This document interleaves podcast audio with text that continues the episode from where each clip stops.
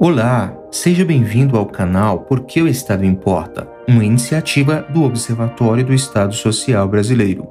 Cultivamos aqui informações sobre a natureza da intervenção do Estado Social na vida de todos nós. Veja também, em outras plataformas, os nossos conteúdos sobre os temas aqui discutidos. Pessoal, vamos tentar simplificar essa questão do congelamento do salário mínimo. Isso não tem a ver necessariamente com o proprietário de uma padaria que tem 10 funcionários, de uma metalúrgica que tem 50, ou mesmo de uma ferragista da esquina que tem 5 funcionários. Basicamente, para o governo, isso tem a ver principalmente com o seguinte fato, com a previdência social. O, o, congelamento dos benefícios da Previdência Social é um projeto do governo. Para vocês terem uma ideia, são 37 milhões de benefícios mensais que o governo emite. São aposentadorias por idade, por invalidez, por tempo de contribuição, são pensões por morte, sabe? A velhinha que pega a pensão do marido lá no interior rural do Brasil, são os auxílios doença, os auxílios acidente, é principalmente o salário maternidade, né, para as mulheres pobres, e também, principalmente, em par com isso, são os benefícios de prestação continuada, os, que chama no interior de LOAS, ou BPC idoso e o BPC deficiente. Somando tudo isso, nós temos 37 milhões de benefícios.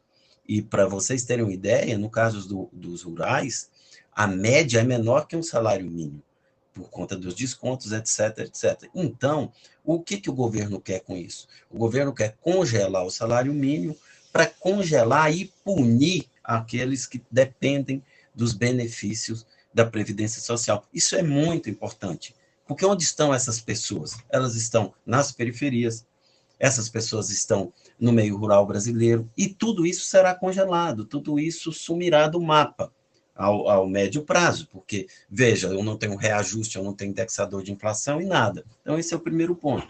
O segundo são os municípios, principalmente aqueles municípios abaixo de 20 mil habitantes e que têm um saldo de funcionalismo público maior que o saldo formal do, do, no município das empresas privadas. E o que, que isso significa? Como a maior parte, a maior fração dos funcionários recebe um salário mínimo, isso também terá um efeito Vamos lembrar que nós somos mais de 8,6 milhões de servidores e, principalmente, a maior parte desses servidores estão nos municípios. E dentre os municípios, a maior parcela em municípios com população de 20 mil habitantes. Esses também terão. Quem é? É o gari, é a pessoa que trabalha na faxina na escola, é o, é o administrativo. Então, é bem por aí.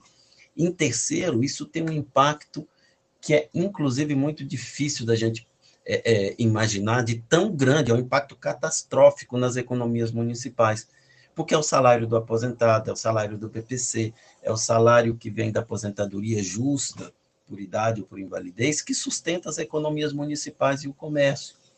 Portanto, o que o governo quer fazer, em síntese, é retirar dinheiro da Previdência, que hoje são mais de 44% do total do orçamento vai para a Previdência depois de uma reforma que só puniu o pobre, ele quer retirar para orçamento secreto, para todas as outras coisas que ele, que ele imagina de fazer, não é para pagar banqueiro e tudo mais. Então, basicamente, esse é o jogo.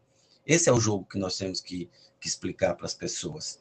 Não é necessariamente um, uma questão só da empresa privada que tem interesse em reduzir em 10% o salário. Não, não é. É basicamente um problema de previdência, o que torna a situação muito mais dramática, porque a previdência, historicamente no Brasil, desde 88, tem sido uma das políticas, um dos vetores de redução da desigualdade geracional, desigualdade de gênero e principalmente de proteção ao idoso e à maternidade. É um pouco isso.